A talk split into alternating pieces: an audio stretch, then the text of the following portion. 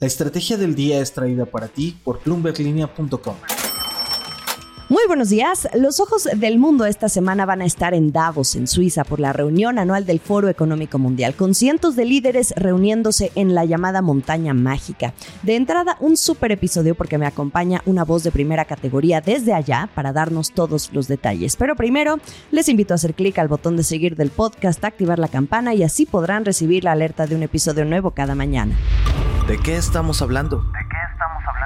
Semana del Foro Económico Mundial. ¿Qué debemos esperar de la edición número 54 si tomamos en cuenta que muchas veces el sentimiento es que pese a que miles de personas del poder político, del poder económico y empresarial global se reúnen en Davos, en Suiza, cada año, nunca se llega a nada?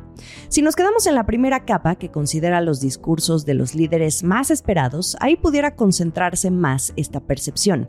Pero consideren ustedes también a las otras miles de personas que van con agendas más puntuales, algunas más discretas y no por ello menos importantes, pero muchas veces poco destacadas en la prensa internacional. Sin embargo, son los grupos que se dedican a impulsar temas satélite de mayor enfoque local alrededor del evento. Hay una gran cantidad de reuniones y encuentros casuales o acordados que ocurren más allá de los escenarios. México me parece que es uno de esos casos últimamente, sabiendo que el gobierno federal desde el día 1 quiso tener poca presencia, pero anualmente no ha dejado de asistir una delegación mexicana conformada por think tanks, empresarios y gobernadores que de saber aprovecharlo pueden generar alianzas benéficas para el país, sin que necesariamente acudan al evento como representantes oficiales. Por ejemplo, este año acuden tres gobernadores de tres estados clave en asuntos de nearshoring, Marina del Pilar de Baja California, Alfonso Durazo de Sonora y Mauricio Vila de Yucatán. En el caso de Marina del Pilar, ella estará participando en un panel sobre la economía de Latinoamérica y junto con Durazo y Vila van a dialogar sobre las estrategias de México. El nearshoring, por supuesto, que va a salir a relucir. Ya lo vimos también el año pasado. El más activo en aquel entonces fue el gobernador de Nuevo León, Samuel García, quien muy a su estilo no dejó de compartir en sus redes sociales cada cosa que hacía. Allá tuvo oportunidad de reunirse con el CEO de Heineken, por ejemplo, la empresa que por cierto produce las cervezas Carta Blanca, que últimamente presume mucho al dar mensajes de elevada importancia como el de anunciar a un candidato presidencial. Desde allá también tuvo acercamientos que se prolongaron el resto del año con empresarios e inversionistas de Asia con el fin de atraer inversiones. En fin, si estos tres gobernadores este año logran sacar jugo a su participación en Davos, puede ser benéfico para México. Y en asuntos más generales, el tono este año ya está puesto. El lema del encuentro es el de reconstruir la confianza. En el informe sobre riesgos mundiales que publica el Foro Económico Mundial días antes del evento, Sadia Sahidi, la directora gerente, dice que el contexto es el de una aceleración del cambio tecnológico, pero también de incertidumbre económica. Y esto mientras el mundo se ve asolado por un dúo de crisis peligrosas, el clima Ладно, y los conflictos, narrativas polarizadas que erosionan la confianza y la seguridad. Sin embargo, este año, la desinformación o la llamada fake news representa el mayor peligro para el mundo no solo en 2024, también en 2025, tomando en cuenta además que más de la mitad de la población del mundo, como ya sabemos, va a ir a las urnas. En segundo lugar, el mayor riesgo a nivel global son los eventos climáticos extremos y en tercer lugar, la polarización. Es una encuesta realizada entre más de 1.400 expertos en riesgos, responsables de políticas y líderes de la industria, que así califican las mayores amenazas que enfrenta la economía global. Y en el caso de México, entre los riesgos identificados están la recesión económica, la escasez en el suministro de energía, ojo ahí, pero también la existencia de un Estado frágil. Desde Davos. Me acompaña hoy y durante toda la semana Enrique Perret, internacionalista y experto en la relación México-Estados Unidos, dirige la US Mexico Foundation en Washington y este año acude al Foro Económico Mundial en Davos, Suiza, desde donde nos estará dando los detalles de primera mano en compañía de su análisis sobre todo lo que ocurra allá. Muy buenos días, tardes, noches para ti, Enrique. Tardes por acá, Jimena, y feliz de estar con, contigo. Enrique, empezando por el tema del encuentro anual este año, Rebuilding Trust o Reconstruyendo la Confianza, la connotación pues puede ser muy amplia, aplica para todo. Pero a ti, ¿qué te dice este lema y qué podemos esperar de la reunión de los líderes en Davos este año? Pues sí, aplica en varios contextos. Digo, me parece que el, año pasado, de hecho, también eh, hablaban mucho de las crisis, ¿no? Eh, y este año la gran pregunta es si esas crisis van a prevalecer. Hay nuevas crisis incluso este año y por eso eleva el lema de, de, Rebuilding Trust, ¿no? El crear confianza, pero no solamente en las crisis geopolíticas de guerra, sino también yo creo que pues tiene mucho que ver con la confianza económica, tiene que ver mucho, este año se va a hablar mucho de inteligencia artificial y tiene que ver mucho con qué tanto confiamos en los consumidores, en las empresas que están manejando o administrando ciertas tecnologías, redes sociales, criptomonedas, etcétera. Entonces, por ahí me parece que tiene, tiene un contexto mucho más amplio, más allá de los problemas geopolíticos. ¿no? Si se trata de reconstruir la confianza, generar alianzas, yo creo que también México juega un papel muy importante, viniendo del episodio de la pandemia que pese a los efectos de base de comparación si nos ponemos económicos, pues está mostrando un nivel de crecimiento que tiene optimistas a todos. ¿Qué espacios tiene México este año en el Foro Económico Mundial? Mira, vienen más de 100 gobiernos, Jimena. Eh, y dentro de esos 100 gobiernos vienen más de 30 presidentes o jefes de Estado de algunos de esos gobiernos. Eh, de Latinoamérica, por ejemplo, viene Milei, viene Gustavo Petro, eh, de, Europa viene Macron, de, vaya, de toda la parte asiática, la parte árabe, hay, vienen muchísimos jefes de Estado y presidentes. Sin embargo, me parece que México y Latinoamérica y también el bloque de Norteamérica, como que México juega un rol doble, ¿no? México juega como Latinoamérica, pero juega también en el rol eh, de toda la parte de recomposición de cadena de suministro con Estados Unidos y Canadá a partir del, del USMCA. Entonces, un rol, me parece a mí, hoy mucho más importante en la parte económica comercial que a lo mejor en la parte más de, internacional, de geopolítica, en temas de, pues, lo que estamos viendo hoy en guerras en algunos, en algunos lados, sino mucho, mucho más en la parte comercial. Y bueno, tenemos, tenemos por acá, o vamos a tener por acá, hoy lunes, eh, y tenemos por acá tres gobernadores, me parece que de estados clave en el tema de nearshoring, relocalización, todo el tema logístico con Latinoamérica y con Estados Unidos y Canadá. Tú mencionaste algo muy importante, eh, y, voy a este punto. En los últimos años las delegaciones mexicanas pues, que asisten varían. No solo son gobernantes o representantes del gobierno en turno, también empresarios, líderes de organizaciones o fundaciones como la que tú representas. Pero del lado del gobierno la presencia ha sido mínima en este sexenio. El presidente nunca quiso asistir, ha pedido en años pasados cancelar asistencias, llegó a ir uno que otro subsecretario y este año pues la presencia al menos de la canciller Alicia Bárcena nunca estuvo clara. Y como bien tú dices, consideramos la enorme atención que está recibiendo México actualmente por el nearshoring desde los más altos niveles de gobierno, no podría ser una oportunidad desperdiciada. Entiendo que van ciertos gobernadores eh, eh, ubicados en estados clave ahorita para el tema de la relocalización de las empresas, pero a nivel federal, el que no esté un representante de la talla de un presidente o de un secretario del gabinete de primera línea no es una oportunidad desperdiciada para utilizar este escaparate para amarrar o consolidar el papel que está viviendo México? Mira, Jimena, vienen más de 3 mil personas de manera oficial al foro y, o sea, registrados en el foro. Y de ellos, pues vienen eh, jefes de, de, gobierno, jefes de Estado, vienen, como tú decías, más de mil corporaciones, de las cuales más de 600 de ellos son CEOs. Vienen una comunidad de 150 Young Global Leaders, vienen una comunidad también grande de, de, los Global Shapers, que son más jóvenes. Hay un nuevo grupo que también que son los, los innovadores o los tecnólogos, las unicornios entran dentro de eso, vienen más de 150 también. Y luego estamos todos los, le llaman ellos como expertos, eh, universidades, académicos, think tanks, en donde somos otro grupo también amplio.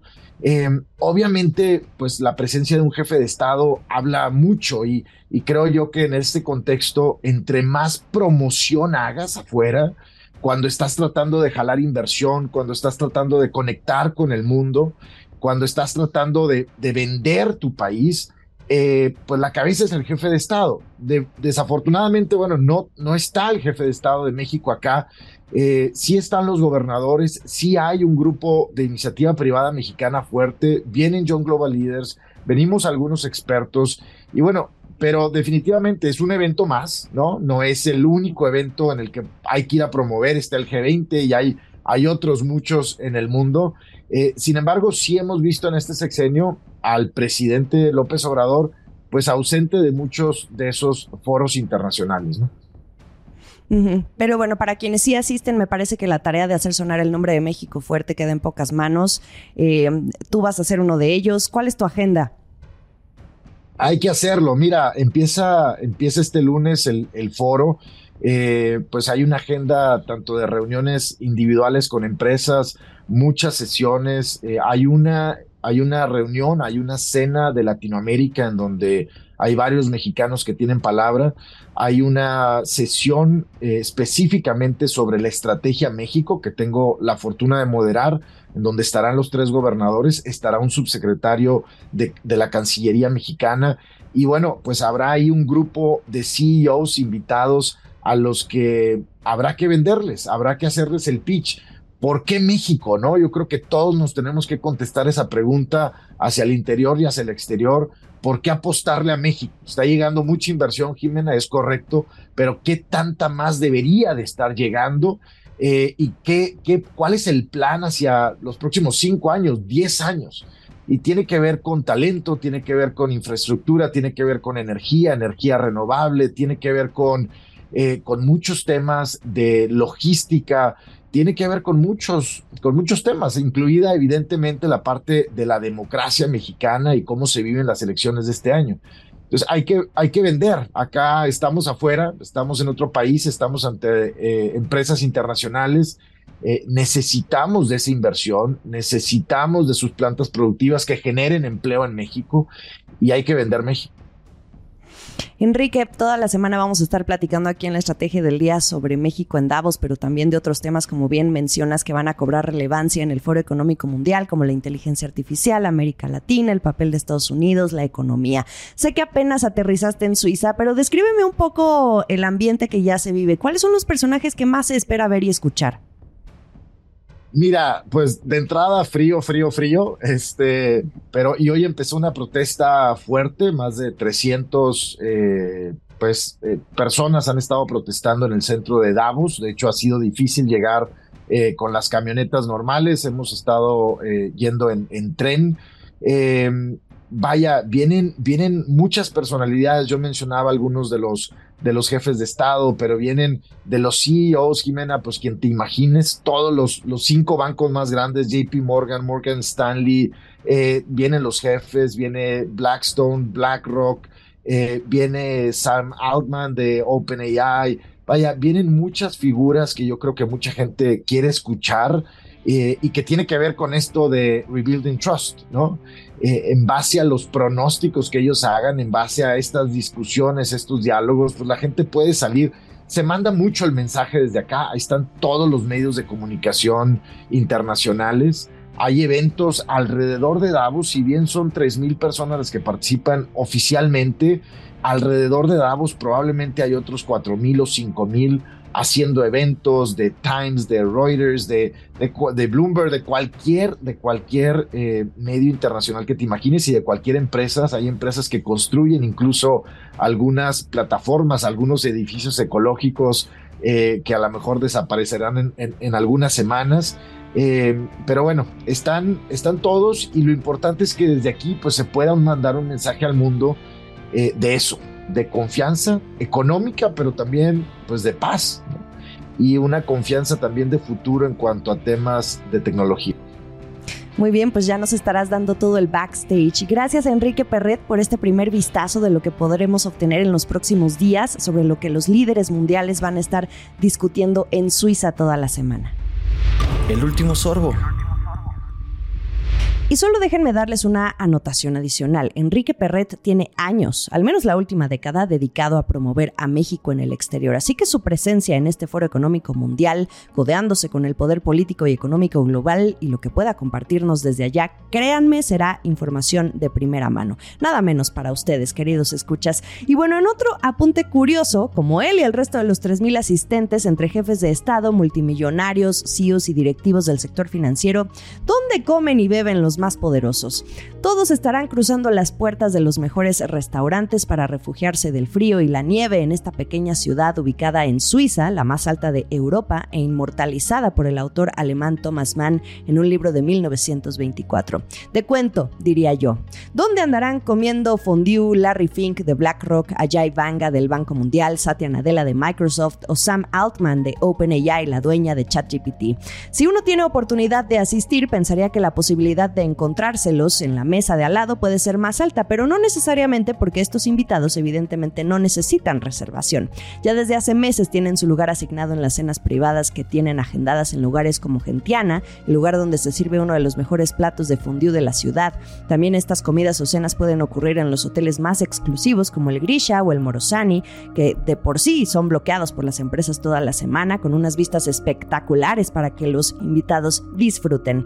También hay otros restaurantes donde de cualquier forma se van a estar reuniendo todos los asistentes al evento con o sin reservación, como local de la chef Stephanie Hine o el Steakhouse Ocean, conocido por las piedras calientes cuadradas individuales que utiliza para cocinar esos trozos deliciosos de carne. También el panorama en el histórico Hotel Schatzalp, donde uno puede comer su fondue con vista a la montaña. O bien la careta para los amantes de lo italiano, o ya si uno quiere relajarse y disfrutar está el Tonic Piano Bar, donde se sirve el Promenade, la que dicen es la bebida más famosa del Foro Económico Mundial.